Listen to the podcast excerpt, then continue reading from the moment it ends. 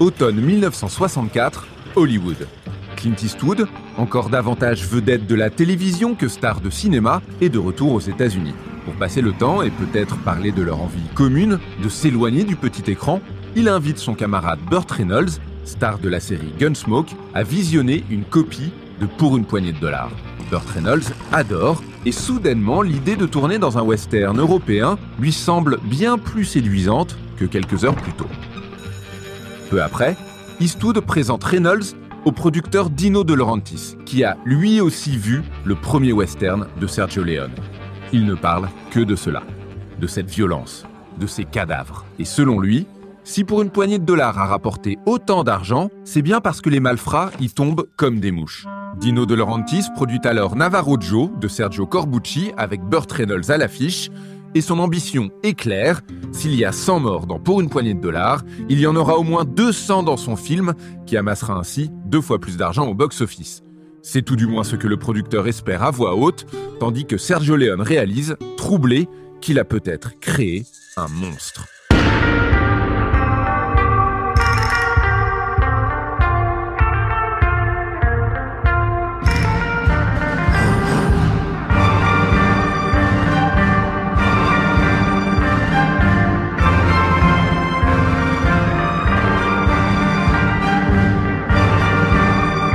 1966, Italie.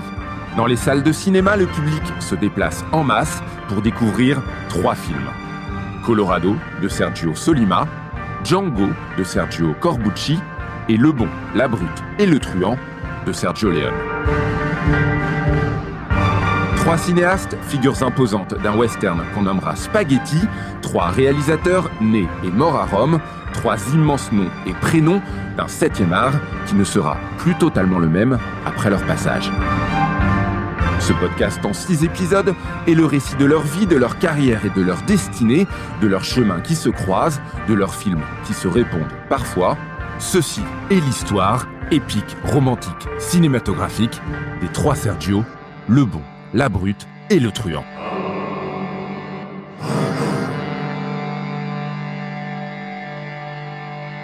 Épisode 3, un succès mondial. En 1965, après le succès de Pour une poignée de dollars, Léon envisage de tourner un second western. Jean-François Giré, historien. Et de reprendre Clint Eastwood. Il faut savoir qu'aux États-Unis, Clint Eastwood était reparti après le tournage de Pour une poignée de dollars. Il avait repris le tournage de sa série télé Rawhide et il a plus du tout entendu parler de Pour une poignée de dollars. Il ne même pas que le film s'appelait ainsi parce que le titre de tournage, c'était L'étranger magnifique. Et puis, un jour, il lit une revue de cinéma américain, il voit euh, oh, le western italien, gros succès, un film fait un boom là-bas, ça s'appelle Pour une poignée de dollars, et puis il découvre que Clint Eastwood, l'acteur, c'était la grande surprise pour lui. Et puis, en même temps, il reçoit un courrier de l'Italie on lui propose de retourner en Italie pour tourner avec Sergio Leone un second western. Alors, au début, il était un peu dubitatif. Et puis, finalement, il a accepté parce que le, le salaire était beaucoup plus intéressant. Il y avait un nouveau producteur. C'était plus les producteurs de Pour une poignée mais Alberto Grimaldi, un nouveau producteur qui produisait le film à 100%, coproduction italo-hispano-germanique, donc une production importante, etc. Mais euh, Clint Eastwood avait dit à Sergio, écoute, Sergio, moi je veux bien faire un deuxième film avec toi, mais je veux plus du tout de ce cigare infect que tu me mets dans la bouche. Et Léon lui a répondu, écoute, Clint, euh, la star du film, c'est le cigare. Donc, ils ont continué. Donc, Clint a accepté de travailler avec Sergio pour ce deuxième film. Mais Sergio Leone s'est retrouvé avec une problématique assez grave, c'est que il espérait Lee Marvin pour ce film-là pour jouer le second protagoniste, le colonel Douglas Mortimer. Et Lee Marvin avait accepté. Puis, au dernier moment, il s'est désisté pour aller tourner un autre western Cat Balou, un film d'Eliot Silverstein, le futur réalisateur d'un homme nommé Cheval, et pour jouer avec euh, Jane Fonda, dans lequel il jouait deux rôles. Donc Léon s'est retrouvé euh, le bec dans l'eau, euh, à ne plus avoir de second comédien pour le film. Bronson avait refusé. Tous les autres acteurs, il y a eu James Coburn qui avait été contacté. Ils n'ont pas pu le prendre parce que James Coburn, trop cher, etc. Bronson avait dit, oh, scénario ridicule, etc. Donc, Léon s'est retrouvé à quelques jours de tournage être obligé de devoir remplacer Lee Marvin. Et puis, euh, il a regardé un catalogue d'acteurs américains, puis tac, tac, tac, tac, il tourne et il est tombé sur le visage de Lee Van Cleef. Il s'est dit, tiens, lui, celui-là, je le connais, je l'ai vu dans Le Train sifflera trois fois. Enfin, il avait fait plein, plein, plein de films. Il avait déjà euh, le second couteau du western américain. Il avait une carrière assez considérable. Donc, il est parti aux États-Unis avec son assistant, un agent. Ils ont réussi à retrouver Lee Van Cleef, qui était dans un état catastrophique.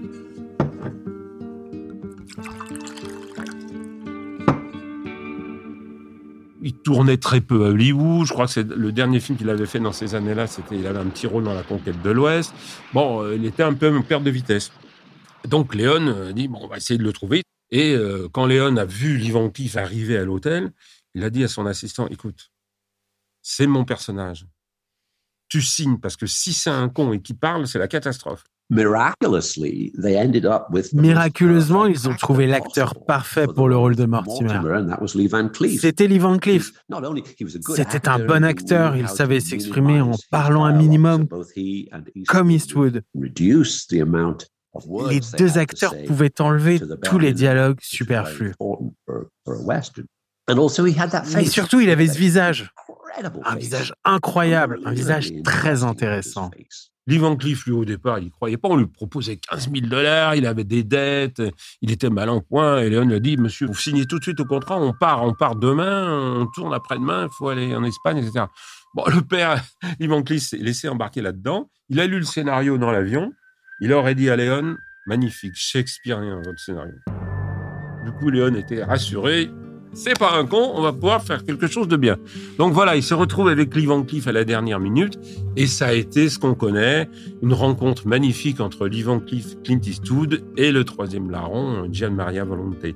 Et là, la distribution était parfaite, et on connaît la, la suite du film, quand on voit le film, le choix de Léon, le choix en dernière minute, finalement, était, un choix extraordinaire. Et puis, ça a été pour Lee Van Cleef le début d'une nouvelle carrière et une suite de, de personnages dans l'univers du western italien qui était assez fabuleuse.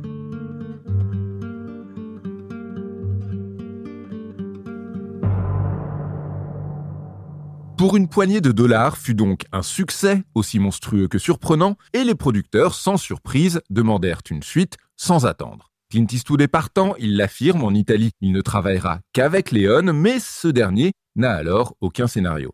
À peine un traitement, et une ébauche de casting donc, composée de Clint, cela va de soi, de Lee Van Cleef, une des plus grandes gueules du cinéma américain d'après-guerre qui dort alors dans sa voiture, et de Gian Maria Volonté, déjà à l'affiche de Pour une poignée de dollars. Mais surtout, Sergio Leone bénéficie cette fois d'un budget deux fois supérieur au premier volet et d'une liberté totale.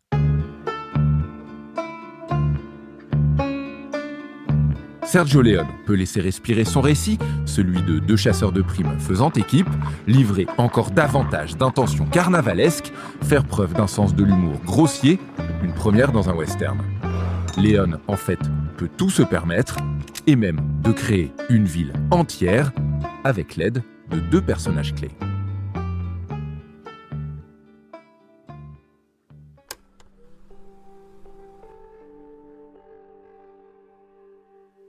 D'abord, il faut dire que Sergio Leone avait un problème dans sa vie personnelle.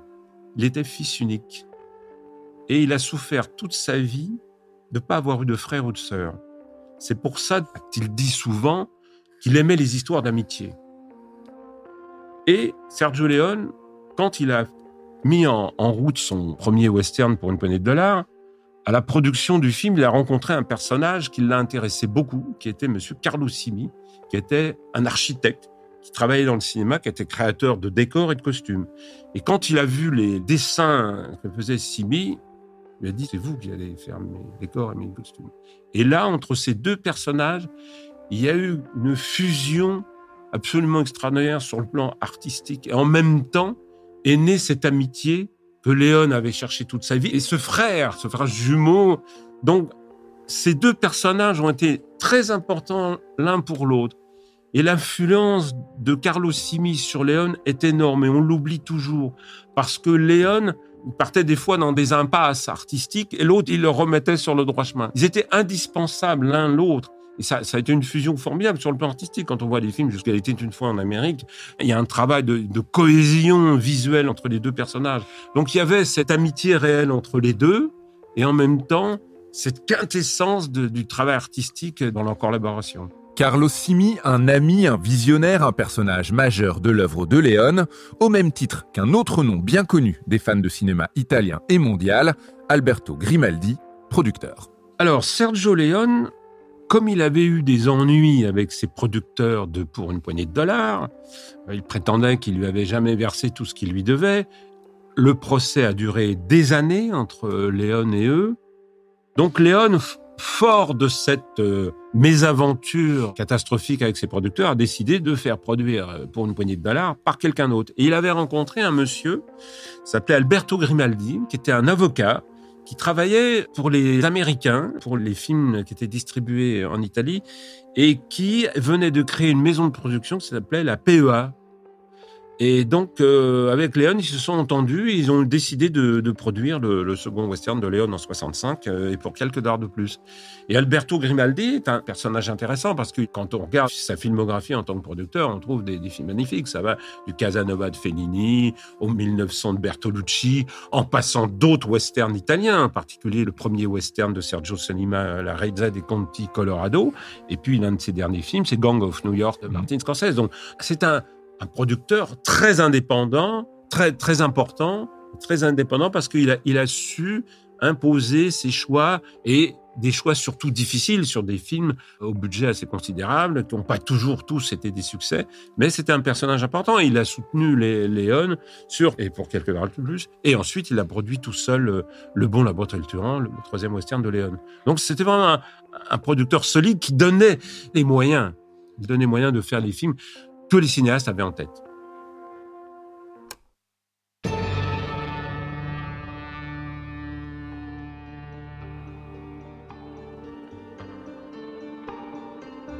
Et pour quelques dollars de plus, sort en Italie le 18 décembre 1965 un nouveau choc. Oui, un nouveau succès, bien plus important que son prédécesseur, mais aussi un nouveau héros, ou presque. Nous sommes alors, même si Léon ne le sait pas encore, au cœur d'une trilogie une trilogie officieuse, certes, constituée de Pour une poignée de dollars, pour quelques dollars de plus, et un an plus tard Du Bon, La Brute et Le Truand, dans laquelle se côtoient les mêmes acteurs ne jouant pas le même rôle. Ces trois films aux États-Unis, il faudra attendre 1967 pour les découvrir en salle, où ils sortent au même moment. Et de ce petit détail calendaire est née une rumeur, une idée, une confusion. Si selon vous, cette trilogie est celle de L'homme sans nom, vous avez tort. L'histoire de la fameuse étiquette concernant la trilogie des dollars pour le personnage de Clint Eastwood, l'homme sans nom, est une chose qui a été décidée par les Américains, par un agent, un agent de presse d'ailleurs. Ça, c'est Clint Eastwood qui l'a raconté dans Positif ou Les Cahiers du cinéma, où il disait que c'était un, agent de presse de, des Américains qui a décidé, lorsque le, les trois films de Léon sont sortis à peu près en même temps aux États-Unis, hein, hein ils sont sortis en 67. Ils n'ont pas sorti les films séparément, les uns à la suite des autres, comme en Europe, ils les ont sortis tous les trois.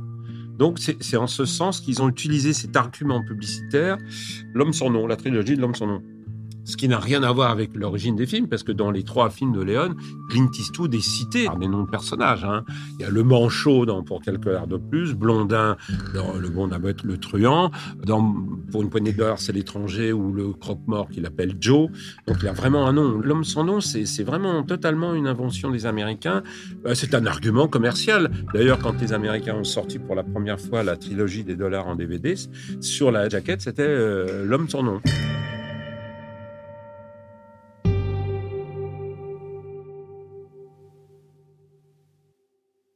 Pendant ce temps, Sergio Corbucci, fidèle à lui-même, ne chôme pas et tourne des comédies. Plus qu'un genre, son élément naturel, qui correspond plus qu'aucun autre à sa personnalité. Corbucci n'aimait pas les mélodrames de son début de carrière. Et s'il a touché à plusieurs registres, parmi lesquels évidemment le western, il est toujours revenu à la comédie. Et il a toujours inclus des éléments comiques dans ses films. Oui, même les plus sombres, selon Vincent Jourdan, biographe de Sergio Corbucci la comédie et Corbucci, c'est quand même quelque chose de fondamental. Ce qu'il y a, c'est que voilà, on connaît Corbucci par ses westerns en France. Euh, il y a très peu d'autres films qui ont été euh, distribués. Bon, c'est deux péplums, euh, quelques comédies des années 70, et puis les films qu'il a fait avec Bud Spencer et Terence Hill. Et quand on regarde, quand on commence à creuser un peu sa filmographie, il se trouve que moi, comme je parle italien, j'ai pu avoir accès et apprécier les films qu'il a fait et qui ne sont jamais sortis en France, on se rend compte qu'il y a beaucoup plus de comédie. Si on tient compte du fait que la moitié des westerns qu'il a fait sont des westerns plutôt comiques, on se retrouve globalement avec largement plus de la moitié de sa filmographie, qui compte quand même près de 70 titres, euh, ce sont des comédies. Moi, mon impression quand même, euh, quand on connaît euh, vraiment l'ensemble de sa filmographie, c'est que c'est quelqu'un qui aimait ça. À chaque fois, en fait, que les genres qui fonctionnaient ont évolué, lui est toujours revenu à la comédie. C'est que le, cinéma italien fonctionne par ce qu'ils appellent les filons. Donc il y avait, alors, il y avait le mélodrame, il y a eu le peplum, il y a eu le, film d'espionnage, le gothique, le giallo, le, le, western, etc. Mais tous ces genres ont eu une durée de vie limitée la comédie, elle, elle est restée constante. Et Corbucci, toujours, chaque fois que ça va pas, il revient à la comédie. Et dans les genres, qui, notamment le western, chaque fois qu'il a pu, il a injecté de la comédie. Et moi, je trouve, avec le recul, pour l'avoir vu quand même de très nombreuses fois maintenant, un film comme Django a vraiment beaucoup d'éléments, par exemple, de comédie, même si c'est un, western plutôt sombre.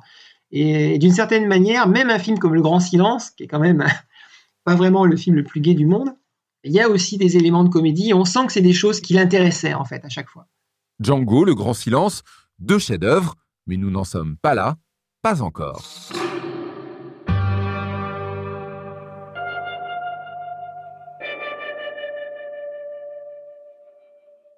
Au même moment, Sergio Solima, lui, ne se tourne pas plus les pouces que Corbucci ou Leone. Entre 1965 et 1966, il réalise pas moins de trois films d'espionnage. Il y a une histoire qui est intéressante par rapport à tous ces films italiens, alors en particulier les, westerns, mais aussi un autre genre qui est le film d'espionnage démarqué des James Bond.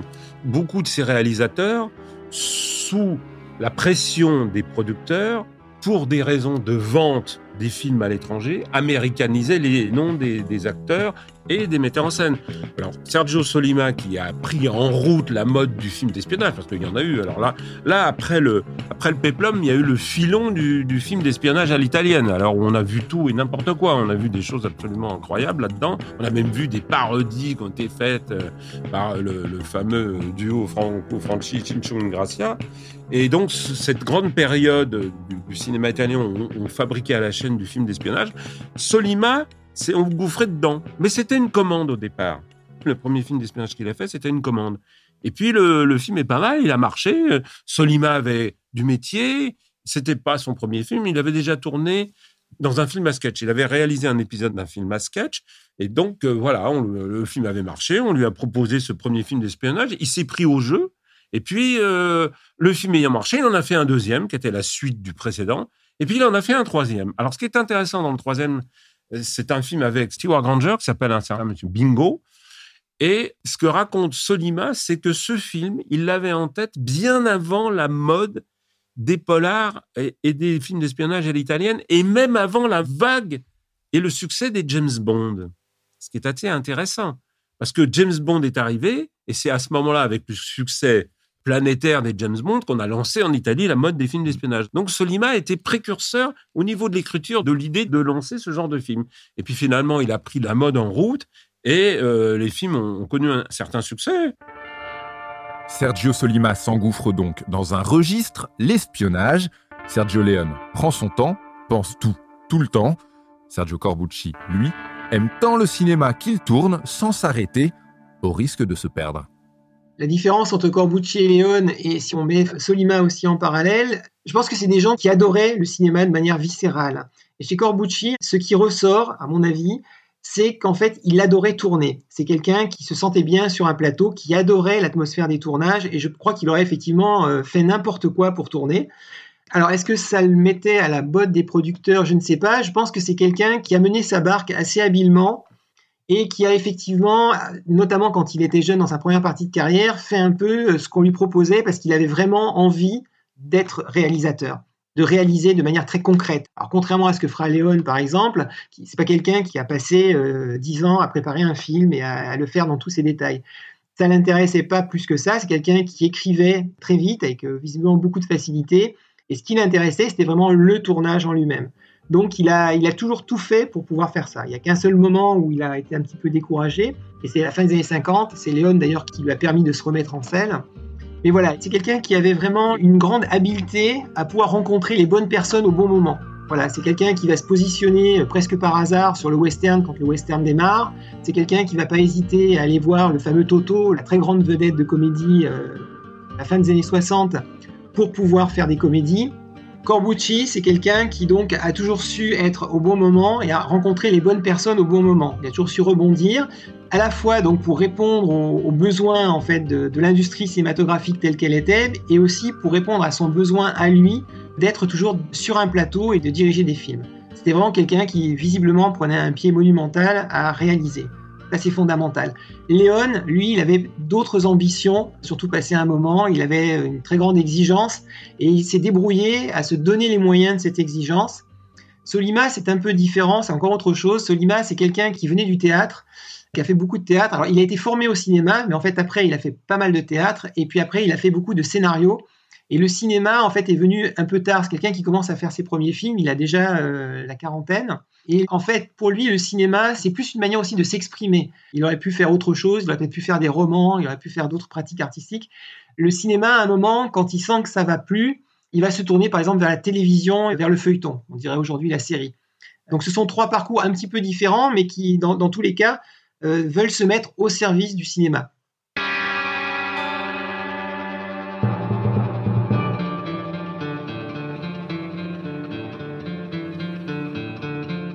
Sergio Solima, Sergio Leone, Sergio Corbucci. Trois Sergio au caractère, aux envies, aux méthodes bien différentes, et pourtant, trois Sergio qui ne cessent déjà et ne cesseront jamais de se retrouver au travers des genres, des thématiques, des acteurs aussi. À l'aube de cette année 1966, année charnière, année déterminante, tant pour leur carrière respective que pour le cinéma italien, européen et mondial, trois chemins, un temps séparés, se retrouver. Avec un but commun, tout bouleversé, dans un mouvement de cinéma aussi audacieux que fou, en un geste presque punk.